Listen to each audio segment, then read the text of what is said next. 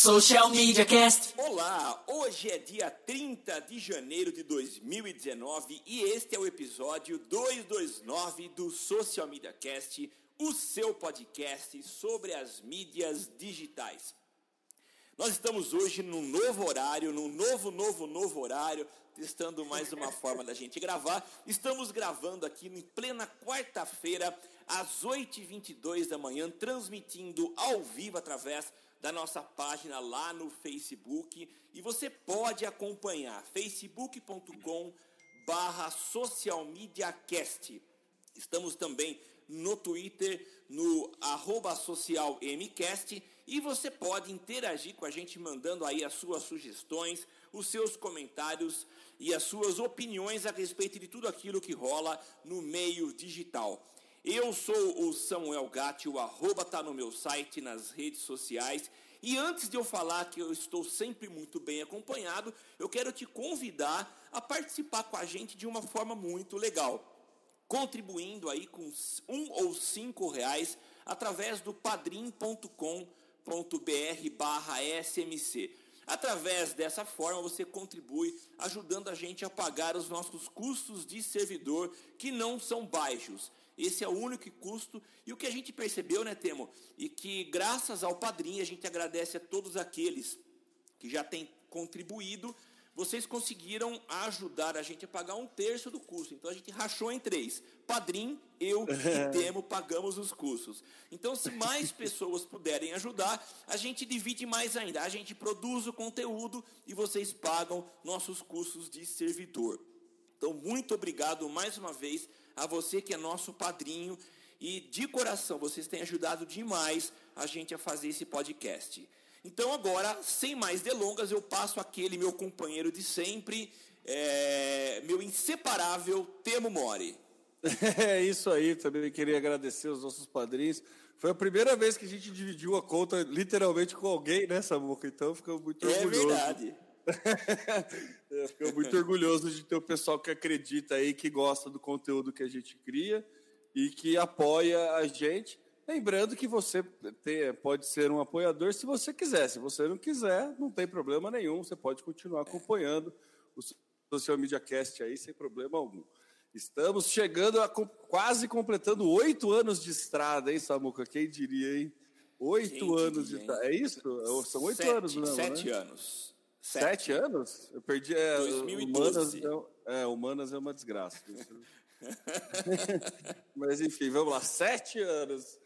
É, enfim, eu sou o Temo Mori, o de Humanas, Temo Mori, o arroba Temo Mori no Twitter, facebook.com.br Temo Mori, Temo Mori em todas as outras redes sociais, inclusive fora delas, precisar entrar em contato, só mandar aí um sinal que a gente conversa e vamos embora aí começar o podcast, Samuca. Vamos lá então, o tema, a primeira, primeiro tópico aqui da nossa pauta é Google Brasil lança programa de estágio para jovens e minorias. O que, que, é, é isso? É muito legal, Samuca. O, o Google está lançando o Next Step. É um programa aí de recrutamento, de recrutação, recrutamento de, recrutamento. de novos recrutamento de novos é, estagiários para vir trabalhar na sede do Google ou nos projetos do Google aqui no Brasil e é um programa de estágio focado para aumentar a representatividade de jovens negro no, negros no corpo de, de colaboradores do Google. A ideia deles é, principalmente, além de dar oportunidade de fazer esse, esse, esse papel social, é muito mais de aumentar a representatividade negra dentro da empresa e eles entendem que isso é muito importante, que ajuda a evitar um monte de outros problemas e que melhora muito o, o ambiente organizacional e da, e da comunidade interna do Google Brasil. Então, eles estão aí com, com esse programa que chama Next Step. É, vai selecionar 20 estagiários para o escritório é, é lá em São Paulo, com área até de venda, marketing, recurso humano, financeiro, entre outras, e a formação prevista até dezembro, de ju, entre julho e dezembro de 2021. Então, tem o link aí nas notas do cast. Se você é de São Paulo, se você ainda está na faculdade, Se você é um jovem de minoria e quer tentar é, atingir os, o tão sonhado emprego no Google, essa aí é a oportunidade de você ingressar no, no, time de colaboradores. Eu acho muito legal, viu, Samuca? Eu acho que faz muito sentido. Teve até um tempo atrás, o Fábio Prado Lima, ele comentou da, da questão da diversidade em agências de publicidade. A gente sabe o quão machista é o ambiente de publicidade, principalmente o ambiente de agências. É, e acho muito importante trazer minorias e trazer pessoas para dentro. Da, a melhor forma de mudar é tendo representatividade dentro, porque todas as criações são de dentro para fora, né? E se você tem essa representatividade dentro, consequentemente a tua voz para fora vai seguir isso. Então acho bem, bem inteligente, bem interessante. Nem é inteligente, é bem correto, né? É, o Sim. Google ter uma estratégia desse jeito. O que, que você achou? Temo, essa, pelo que eu, que eu li nesses últimos dias aí, é uma estratégia do, do Google é, em nível global. Então, eles estão trabalhando com essa questão da diversidade, trabalhar com minorias. Eu acho que esse projeto é muito interessante. Realmente, se você vai em agências, e até no próprio Google, você vê que a grande maioria é formado por, por pessoas que não são negras, né? E o, o que eu entendi aqui, que o, as 20 vagas são para pessoas negras, e eu acho muito interessante essa abertura de espaço para que a gente tenha uma maior facilitação, para que tenha um maior acesso e que essas pessoas tenham mais acesso àquilo que, infelizmente, elas não têm, em função de uma série de questões, a gente nem vai entrar aqui nesse aspecto. Mas, falando nisso, até me, me, me veio uma história muito legal. Eu tenho um ex-aluno é, e esse ex-aluno ele tem uma história muito interessante. Ele fez uma, foi para São Paulo para tentar a vida lá e ele resolveu postar. O cara é muito bom de, de, de texto, de redação, e ele fez uma publicação, é, um post no Facebook se vendendo. E isso acabou caindo aí na, na, na graça de alguns publicitários que compartilharam, e ele foi contratado por ninguém mais, ninguém menos que o Washington Oliveto. E achei muito interessante a história dele. Ele é negro e é um cara muito legal, muito gente boa e que está aí conquistando o seu espaço por uma competência muito grande. E acho que nós vamos bater um papo com ele, viu? Acho que vale a pena a gente chamar até para discutir oh, essa legal, questão hein? Da posição dele, dos negros na. Eu nem sei se se fala negro ou preto. Eu sei que mudou a forma, acho que são pretos. E então assim, acho que é muito legal a gente bater um papo com ele para saber a visão dele, entender um pouco das dores dele e de muitas pessoas que, que sofrem no mercado que muitas vezes e, muitas vezes não, sempre acaba discriminando. Então acho que é legal, uma bela atitude do Google e vamos ver se a gente agenda um bate-papo com ele, tá? E pedimos desculpa por não saber aí como mencionar, desculpa a ignorância, mas né. Isso. Aqui é podcast verdade, quando a gente é burro, a gente assume, né, Samuca? A gente assume, é. Eu já contei aqui que eu falava de deficiente visual, mas não, é cego, tem que chamar de cego. É então, de cego, né? Desculpa, é. falha. É. É, eu agora, no começo da frase, eu já falei alguma coisa, né? Recrutamento, recrutação, não foi? Recrutação, alguma coisa assim.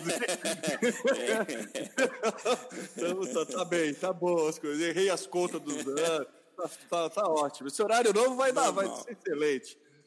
Vai, vai piorar ainda. Mas assim, é podcast verdade, a gente não edita isso. Então você que está vendo não. ao vivo e você que está vendo a versão gravada, não há edição nas besteiras que a gente fala. não sei se é bom ou se é ruim, né? Mas não tem edição. É, acho que é bom, a gente mostra a nossa sinceridade. Temo, Twitter está testando uma nova função. Twitter, e a gente tem um carinho muito especial pelo Twitter, uma ferramenta que a gente gosta demais, está testando aí uma, uma forma, eu não vou dizer diferente, mas um novo modelo de apresentar algumas uh, notícias que você talvez tenha perdido enquanto você dormia. É bem isso mesmo. Uhum. O Twitter já apresentou há um bom tempo atrás uma forma de reunir algumas mensagens. Elas eram condensadas num box e era enquanto você esteve ausente. Você podia clicar e uma série de tweets eram disponibilizados para você. Agora, o, o Twitter está testando uma nova modalidade e ela tem uma pegada um pouco diferente dessa enquanto você esteja ausente.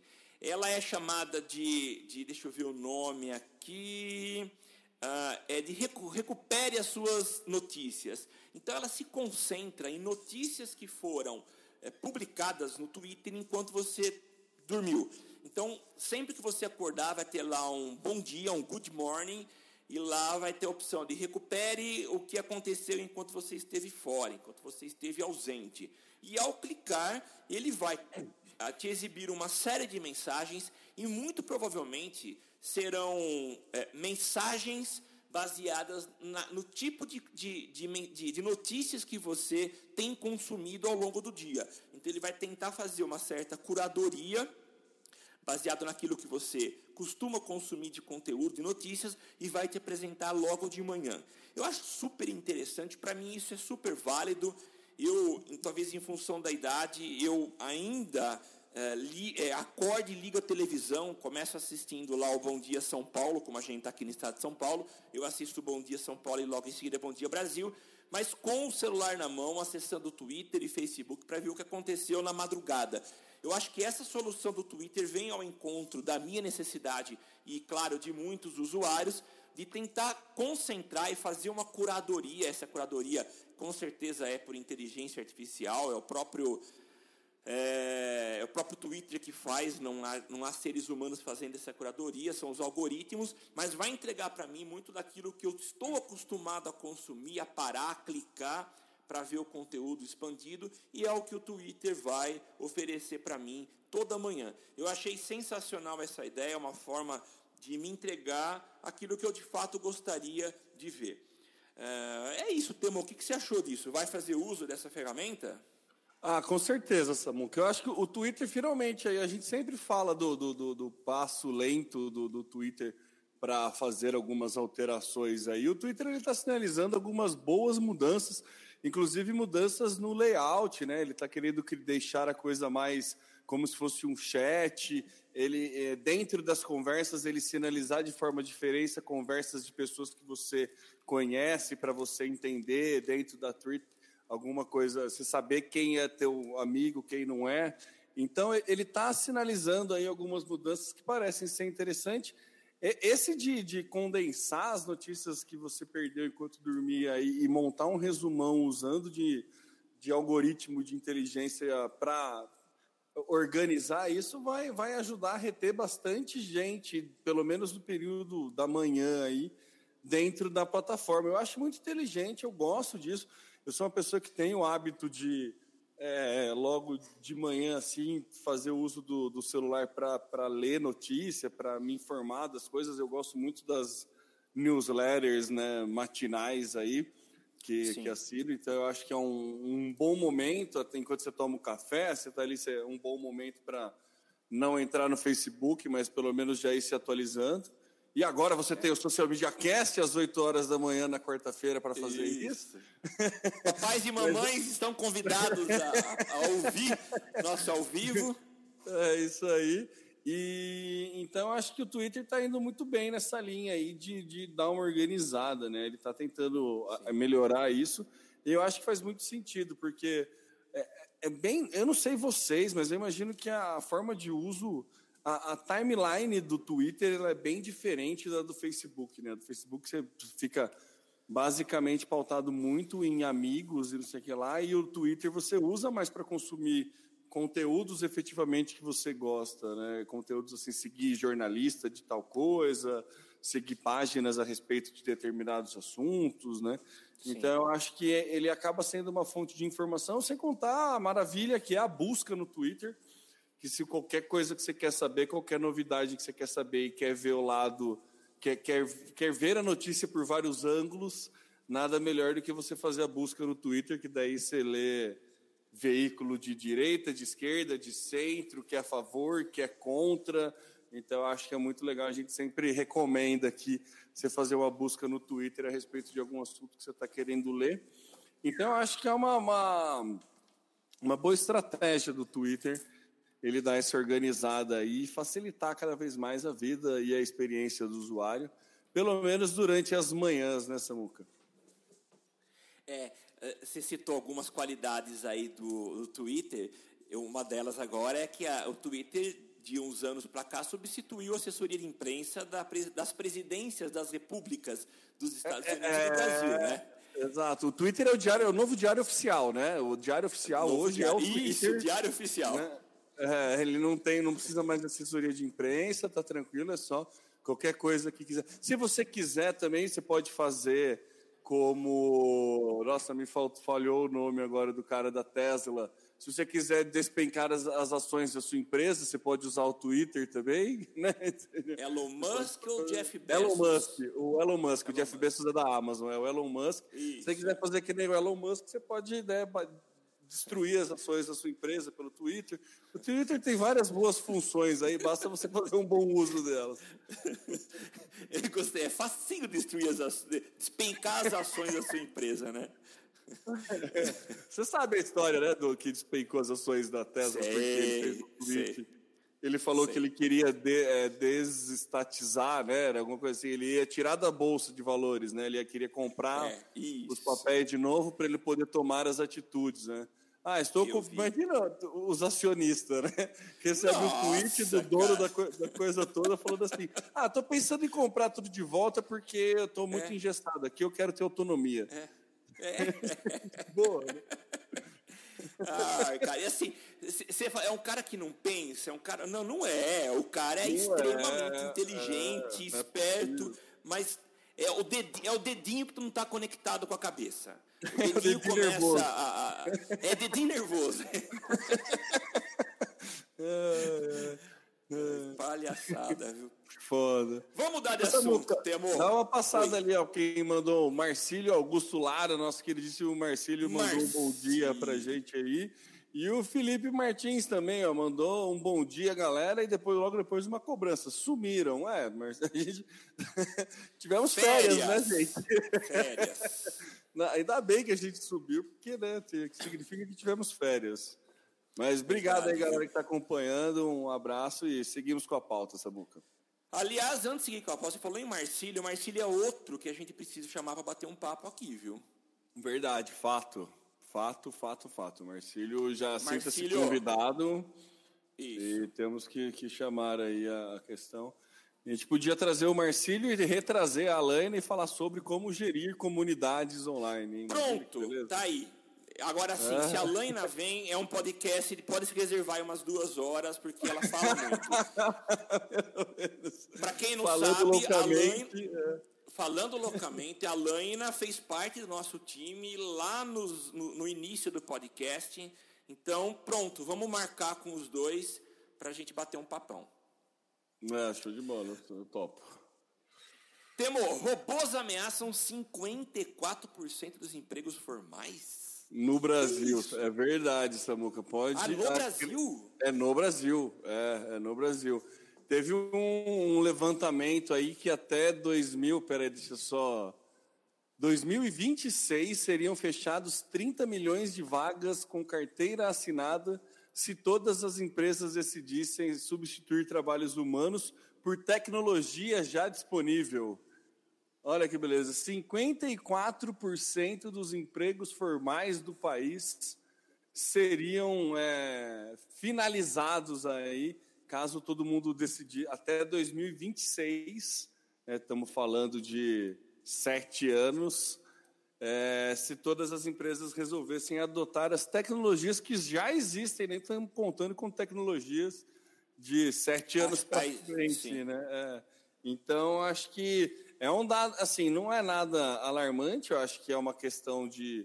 É, é, aquele negócio, você pode se, des, se, desesperar ou você pode se preparar, né? É, é, entender que cada vez mais é, é, um caminho sem volta, e esse caminho não é novidade, acontece desde a nossa queridíssima Revolução Industrial, né? Então, Isso, né? não tem muito para onde correr, a questão é a velocidade que a coisa está acontecendo. E se você pensar que 54%, mais da metade dos empregos formais que existem no país, poderiam ser substituídos por máquina em coisa de sete anos, é um número bem, bem, bem preocupante aí para você que não tem aquele hábito de investir em educação, em treinamentos e em desenvolvimento. Né? Então, acho que é. a primeira lição que fica é ser o, o quanto você precisa se desenvolver nesses sete anos para você não ser substituído por uma máquina. Acho que a, a questão, o, o, o, tapa na cara fica esse, né, Samuca? Porque a gente já tem máquina que faz de tudo, já tem máquina que até escreve textos com semânticas que não consegue entender. Existem máquinas artísticas, máquinas que fazem quadros e vendem quadros e ganham dinheiro vendendo quadros. Então a gente tem máquina já fazendo tudo.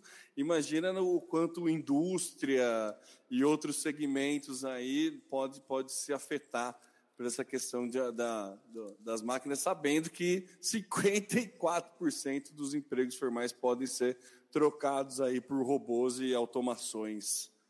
Alarma, alarmante, mas é, é, aquele susto esperado, né, Samuca? Não sei se você tem essa mesma ideia, mesma opinião.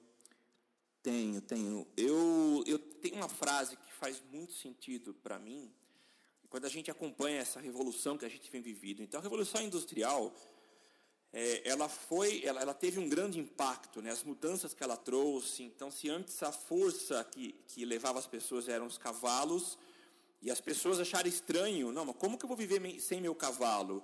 Quando os carros chegaram, é, não, eu estou falando de duas coisas. A revolução industrial é uma coisa que revolucionou. A outra, por exemplo, quando os carros chegaram, as pessoas se assustaram com a chegada dos carros, tinham medo é, e uma frase que representa muito isso é que a idade da pedra não chegou ao fim por falta de pedra.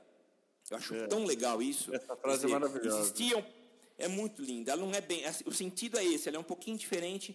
É, a idade das pedras não acabou por falta de pedras. Eu acho muito legal. E o que acontece é que isso vale para mim, para você e para os nossos ouvintes, para todo mundo, essa questão da educação.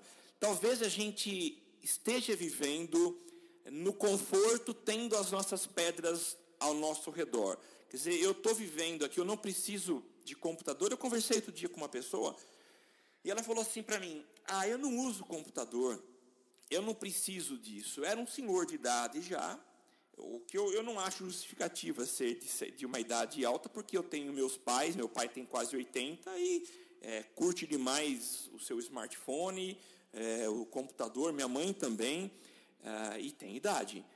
Agora, a gente que está ainda na força ativa no trabalho, a gente talvez esteja com as nossas pedras no bolso, dizendo: Ah, eu estou no conforto aqui, o que eu faço é assim não vai mudar. Vai! Essa notícia ela é, um, ela um, é, um, é um sinal vermelho para a gente, já tardio, porque a gente já vem ouvindo e vendo indícios de que a mudança está chegando e de que a gente vai ter que se ajeitar e se acomodar uh, no novo modelo. E esse novo modelo, ele não é fixo, ele muda. A gente tem que estar constantemente se aperfeiçoando uh, para poder estar uh, tá fazendo parte dos seres humanos que continuarão eh, comandando as máquinas. Então, se, as máquinas vão substituir o trabalho, a gente precisa estar numa, numa, numa posição acima das máquinas.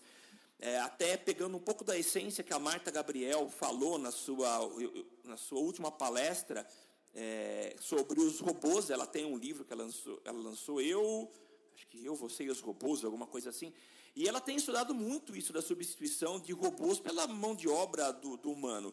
E a gente não precisa se assustar de que os robôs vão dominar o mundo, assim, sendo nossos patrões. Não. Mas o que a gente tem que se preparar é para que nós sejamos os chefes, os patrões desses robôs. E a gente precisa entender, estudar e se preparar para isso. Então, realmente é um alerta para todos nós. É, e, e eu me acordei, eu tinha parado de ir a evento há muito tempo e voltei. Voltei, eu acho importante você estar presente em eventos de digital, em cursos, para a gente não ficar para trás. Então, é um alerta e é muito legal você trazer isso para a gente, para os nossos ouvintes, né, Temo? De que a gente tem que acordar.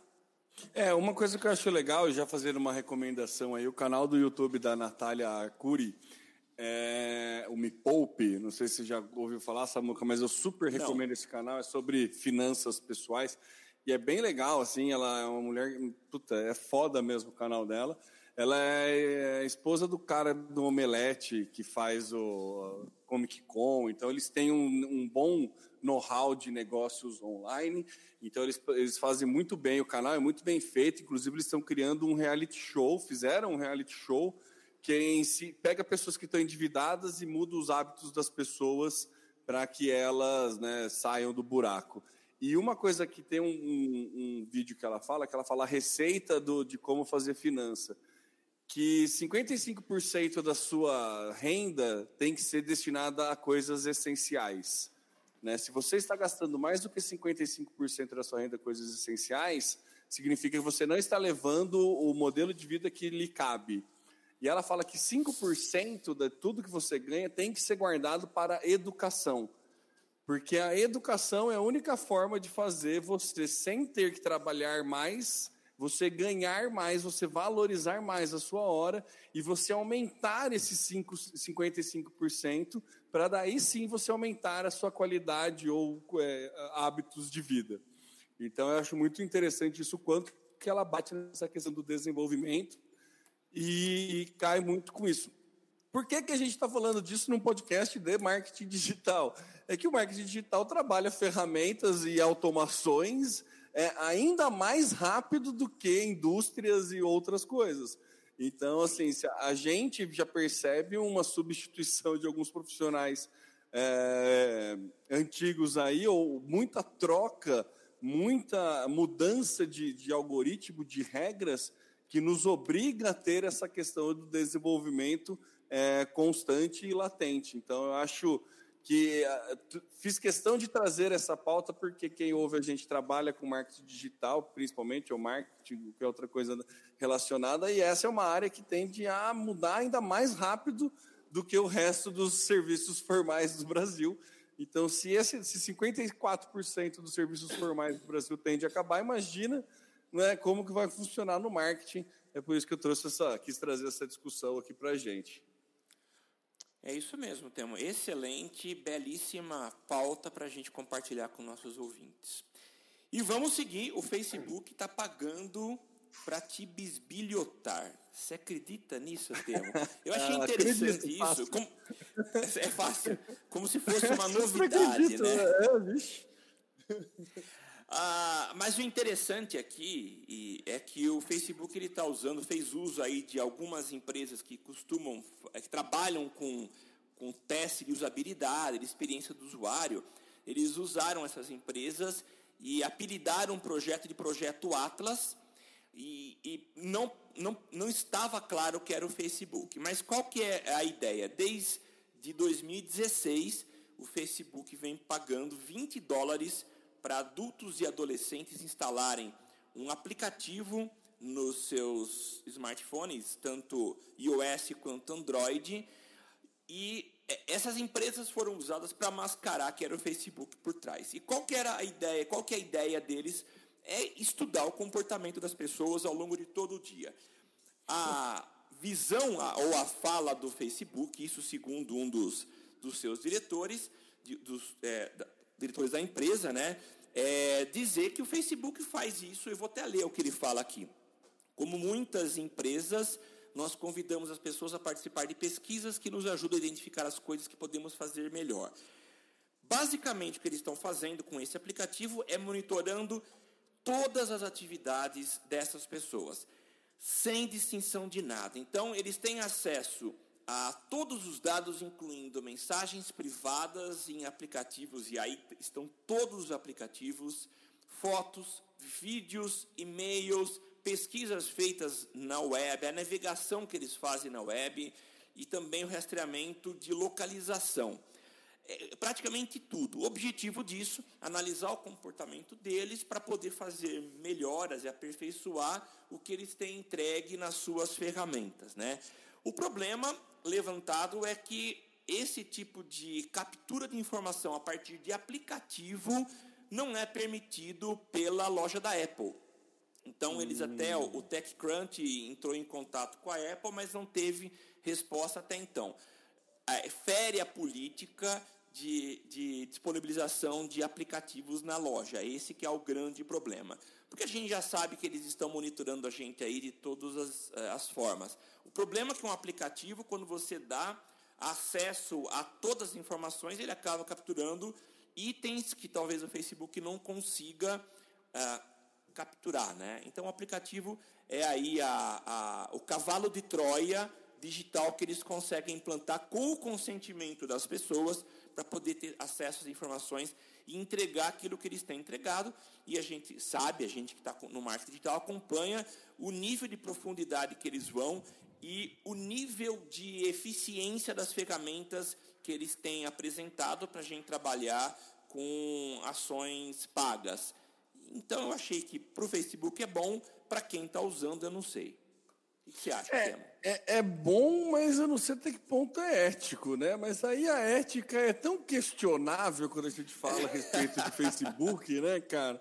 É tão. É, chega a ser algo tão. tão é, é, quase que algo espiritual, assim, sabe? É um negócio que. Não, não, não, cada um acredita do jeito que quer, da forma que quer, puxa do jeito que lhe faz bem, sabe? Aquela coisa assim. Eu, eu acho tão curioso a, a, os valores do Facebook em relação a isso que não me surpreende mais em nada. Né? Você falou assim, ah, você acredita que estão pagando? Acredito, simples assim, sabe? Acredito, porque é, beleza, é uma prática comum de mercado, é uma prática comum de mercado. O Google, inclusive, tem um aplicativo para você responder pesquisas que ele fica te monitorando, ele vê os lugares que você foi e depois ele te pergunta a, a, coisas a respeito daquele lugar para ele entender. Mas, assim, cê, na hora que você aba, baixa o aplicativo, ele explica como que funciona e ele te remunera, né? ele te paga para você poder fazer uso disso. Ele te dá créditos na Google Play para você responder e ajudar ele a ficar mais inteligente. Você né, literalmente você está vendendo seus dados aí para ele fazer o uso dele, né? Então, mas assim, a gente não chega nessa questão tão ética do Google. Quando a gente chega na questão ética, assim, ó, vazou dado de usuário, deu alguma merda. O Facebook parece que é da, da cultura da empresa, né? é, faz parte da cultura, isso mesmo. É, entendeu? Então, não, não me surpreende, não. Eu acho que beleza. Com certeza tem ótimos fins, né? Nessa questão de entender comportamento, muitos estudos podem ser feitos a partir daí, boas estratégias de marketing podem ser feitas, mas me preocupa pelo, lado, pelo outro lado das questões, né? A gente sabe a influência que ele tem, que o Facebook tem é, em eleições, em questões governamentais, o quão ele pode ser forte nisso. Então me preocupa para esse lado, mas, né? É aquela ética do Facebook. É. Não tem muito pão de correr. Fazer o quê? Não, é, né? Vocês que estão acompanhando a gente aí, vocês acham que o Facebook é ético? aquela, né? Tipo aquela pergunta, qual é o limite do humor, sabe? Vocês acham é... que o Facebook é ético? Vamos lá. Vamos para o próximo tema. Bora. Fez, é, tua página terá uma aba de qualidade. É isso mesmo, uma nova abinha aí vai aparecer nas páginas de, do, do, Facebook, nas suas páginas de negócios do Facebook. Essa pauta quem traz é um oferecimento do nosso queridíssimo amigo Fábio Tibúrcio. É, basicamente está mostrando que o tom está engrossando. Eles vão criar, eles vão criar uma aba junto que tem ali é, caixa de entrada, insights, né? Os posts, as coisas que você fez naquela barra de cima da página, vai ter uma, uma, uma binha de qualidade de página, que é page quality, Sim. que vai ali é, mostrar o porquê, os porquês que tem conteúdo seu que foi retirado do ar ou que foi diminuído o alcance. Então o Facebook vai começar a educar você a não fazer coisas ruins né, ou né, que prejudicam aí a, a, performance da tua página. Eu achei interessante e também tem uma pegada meio né, para coibir fake news, coibir é, nudez, violência, discurso de ódio Sim. e tudo mais. Então, acho que é muito interessante que vai, vai ter um espaço é, exclusivo para detalhar ali os conteúdos que foram removidos né, detalhar os porquês dos conteúdos que foram removidos ou que tiveram o alcance reduzido, né? Então, Sim. acho que vai ser legal. Na, o Fábio ainda comenta aqui ó, que vai ter uma classificação de conteúdo dividido em três, entre falso, misto ou título falso. Então, quando você tem aquela manchete sensacionalista ou algum título enganoso, né? E essa classificação será feita por profissionais de check, é, check fact do que colaboram junto com o Facebook. É, vou abrir aspas aqui pelo que falaram, ó, pela a nota que o Facebook Brasil colocou. Esperamos que isso forneça às pessoas as informações necessárias para policiar comportamentos inadequados de administradores de uma mesma página, entender melhor nossos padrões da comunidade e, em alguns casos, nos informar quando acreditarem que tomamos uma decisão incorreta sobre um determinado conteúdo. Acho que o principal objetivo foi esse, né? Porque a gente sabe que quem faz aí a classificação são robôs e muitas vezes alguns robôs acabam tirando conteúdos de uma forma inadequada, né? Então, e daí até você entrar em contato com o Facebook, tentar provar para ele que nariz de porco não é tomada. Nossa, essa foi uma situação muito jovial da minha parte. É... então, até você explicar isso dava muito trabalho. Então, pelo menos agora você tem ali um canal direto e, além disso, um canal que vai educar você a não fazer bobagem e não, né, não, não, não espalhar mentiras aí, coisas assim. Eu achei, achei, achei bem interessante, bem legal do Facebook. A gente que estava questionando a ética do Facebook, aí pelo menos ele então, deu um bom passo, né? É, não, então, mas eu acho que é isso, Temo. A gente vive num, num, num, paradoxo, né? Porque se por um lado a gente contesta a ética do Facebook e os usos muitas vezes escusos que ele utiliza para poder entender o comportamento nosso, por outro lado, é, acaba refletindo em situações positivas como essa.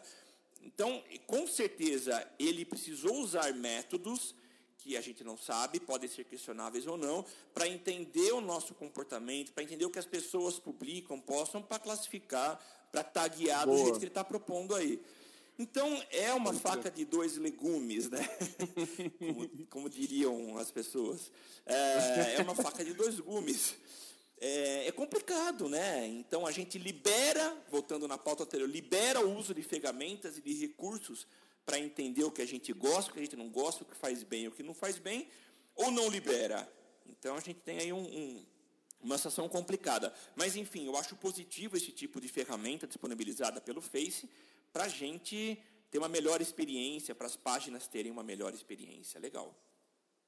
É, bem legal mesmo. Achei que hum, bola dentro aí do Facebook, principalmente que ele está criando um, um, canal aí interessante de comunicação e para você poder questionar, né? Então, acho que isso é Sim. importante também. Ó, Samuca, o Felipe Martins aqui já cantou a bola da nossa próxima pauta, hein? Sim, já antes de qualquer coisa, já, já ele antecipou é, mãe de Nazou aqui a nossa próxima pauta. Que belo verbo, hein?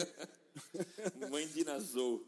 O é. que, que ele falou? Ele, com, ele, comentou aqui, ó, fiquei sabendo que o Zuc quer integrar o chat do WhatsApp, Face e Insta.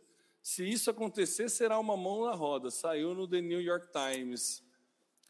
Vamos lá, então. É, a pauta é exatamente essa. Uh, complicado isso, é realmente uma intenção do Facebook fazer a integração do Instagram, do Messenger e do WhatsApp. E até faz sentido do ponto de vista deles, para que manter ferramentas que tenham a mesma função em plataformas distintas, dispersando os seus usuários, se eles poderiam concentrar tudo em uma única ferramenta, agregando funções, tornando a ferramenta mais útil, né? Só que ocorre que a União Europeia está pegando no pé do Facebook, principalmente a, o, a Comissão Irlandesa de Proteção de Dados. Lembrando que a Europa recentemente criou aí a sua, a sua lei de proteção de dados, que é a GDPR, o Regulamento Geral de Proteção de Dados da União Europeia, que regulamenta, como o próprio nome já diz, todas as questões relativas aos dados dos usuários. E, segundo essa comissão, a junção das três ferramentas pode ferir algumas dessas regras instituídas pela, pelo órgão e pode colocar aí em, a, a, segurança e a privacidade dos usuários em risco. Então, isso tem sido muito contestado. Essa, a, a União Europeia está pegando muito no pé. Existem regras extremamente rígidas e que em breve vão chegar aqui no Brasil, porque há uma comissão aliás, já foi em, em, é, colocada em, já foi, acho que regulamentada, eu não quero entrar nas questões jurídicas, mas, se eu não me engano, em 2020, a nossa nova legislação entra em vigor e nós teremos que nos adaptar em vários sentidos daquilo que a gente faz em termos de rastreamento através de pixel no site, para remarketing, é, os sites precisarão ter aí regras de acesso, então quem chegar no site vai ter que estar ciente de que a gente coleta dados, vai mudar completamente a nossa forma de agir. E nessa questão de comunicadores instantâneos, que é o caso dessas três ferramentas, WhatsApp, Instagram e Messenger, essa, essa, essa junção coloca é, os, os, órgãos de, de vigilância aí em alerta. E qual que é a preocupação deles? O Facebook tem adotado uma postura, isso já há um bom tempo, de tentar ser o monopólio do mercado é, de digital. Eles compraram, e eu estava lendo isso, 70 empresas. E como que eles adquirem essas empresas? As empresas estão crescendo, elas chegam num nível de apresentação de um produto, de um aplicativo ou de uma solução. Ah, o Facebook vai lá, compra a, a solução oferecendo muita grana e junto com essa, esse aplicativo vem a equipe também. Então eles acabam impedindo que essas empresas cresçam e se tornem concorrentes dos serviços dela.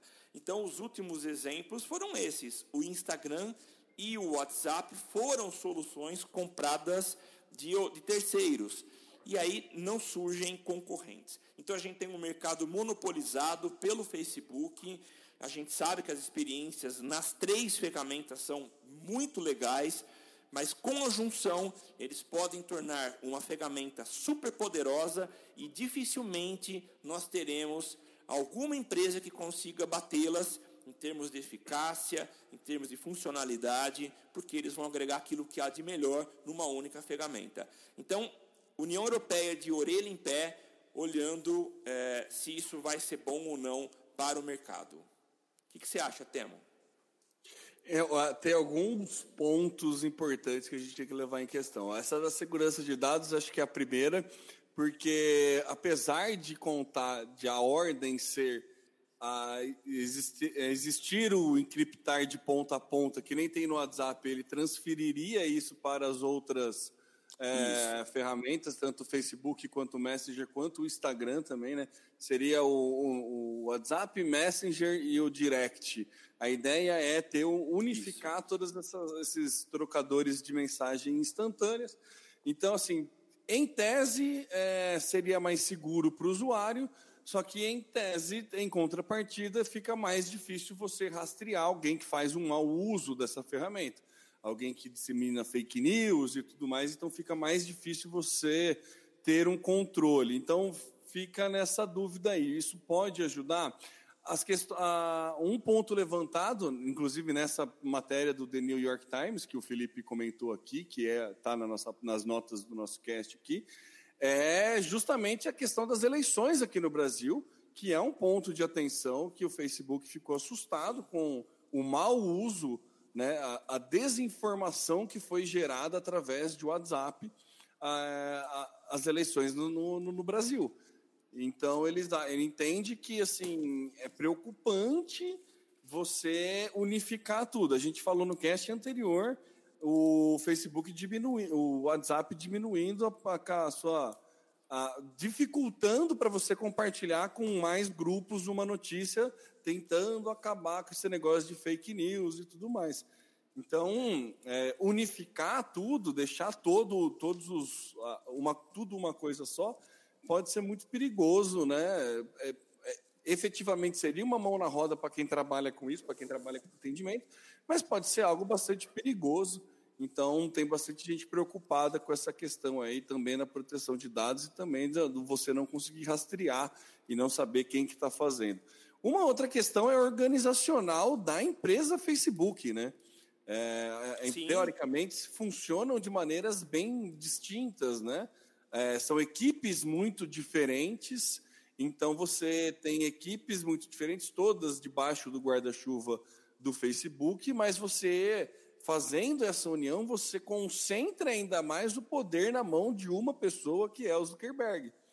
Né? Você, é. né? A gente viu aí movimentos do WhatsApp do, do, de, é, é, ele usa essa estratégia de comprar a equipe, mas dificilmente, pelo menos os, os C-levels, né, os caras mais é, altos na hierarquia aí dessa empresa adquirida, se mantém na equipe.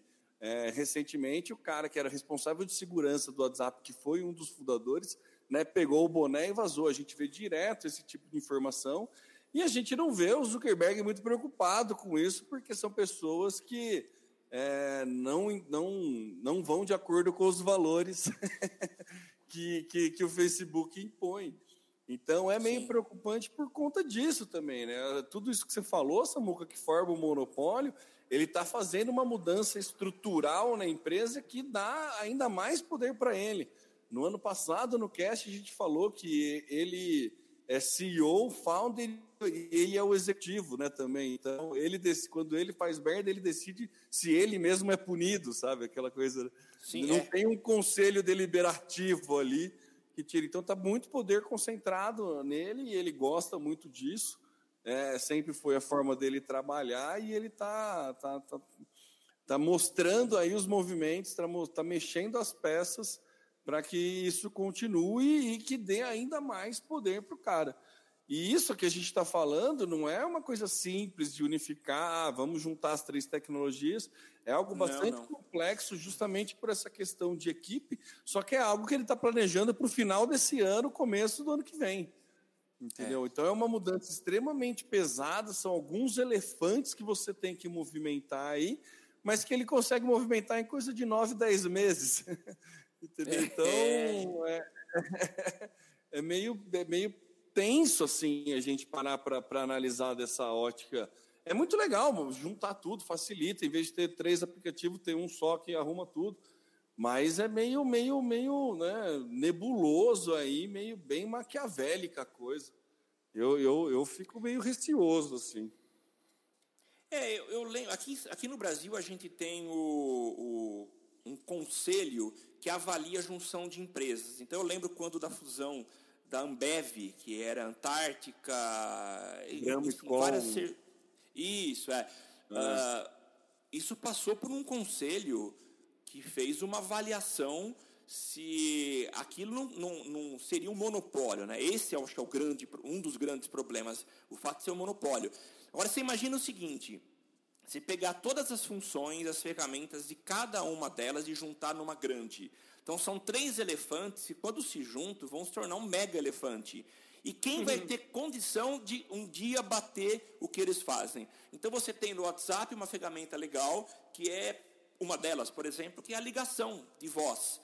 Super legal, uh, em algumas situações super estável, com uma nitidez e som, que as outras ferramentas não têm, né? pelo menos na qualidade do WhatsApp. Você junta isso, pega a qualidade de outras ferramentas e junta no WhatsApp. Meu, você vai ter uma mega ferramenta. Então, essa, esse é um problema que para nós é muito bom. Tá? A gente ter uma super ferramenta de, de comunicação instantânea. Mas para o mercado como um todo é complicado. É, nessa matéria que eu, que eu comentei, a gente tem um questionamento aí de um dos, dos analistas que é assim: se o Facebook não tivesse adquirido essas empresas, talvez elas estivessem hoje no nível de competição com o próprio Facebook.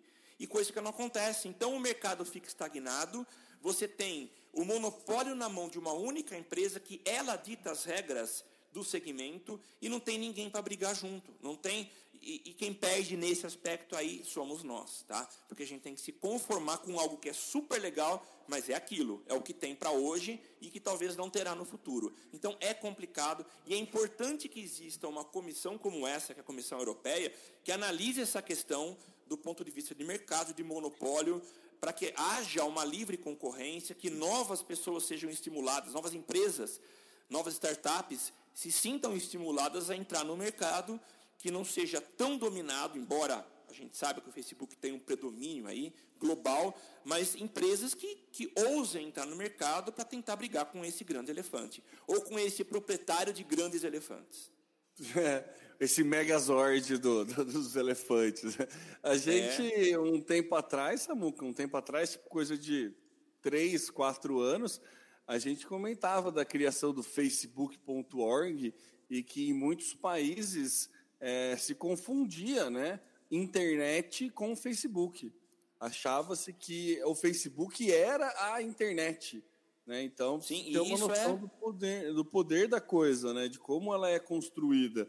O Facebook construiu o facebook.org, que era para levar informações para mais gente. Era um projeto maravilhoso. Mas, é, né?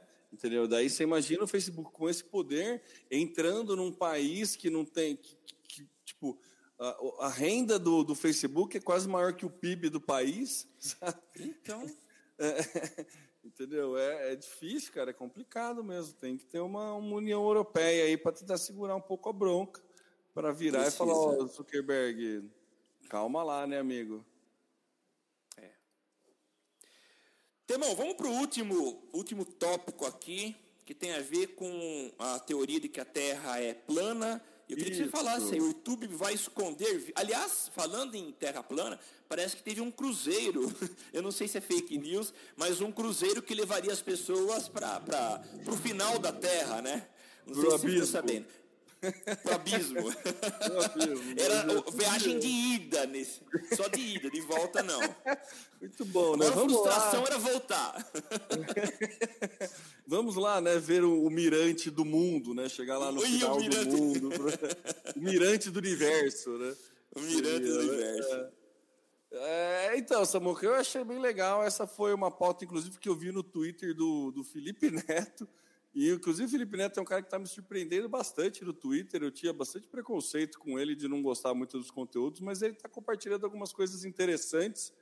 E esse foi um, eu peguei no Twitter dele falando aí que o YouTube, né, mais um grande player que faz aquele movimento de tentar acabar com fake news e tudo mais que a gente sabe, o quão prejudicial é e tudo mais o YouTube ele está começando, vai começar a diminuir o alcance para não falar tirar da plataforma, né? Ele não vai efetivamente tirar da plataforma, mas ele vai começar a esconder como nos resultados de busca é, teorias falsas, né? Que assim, desculpa se você acredita que a Terra é plana, mas é, desculpa se eu trago as más notícias, mas é uma teoria falsa essa.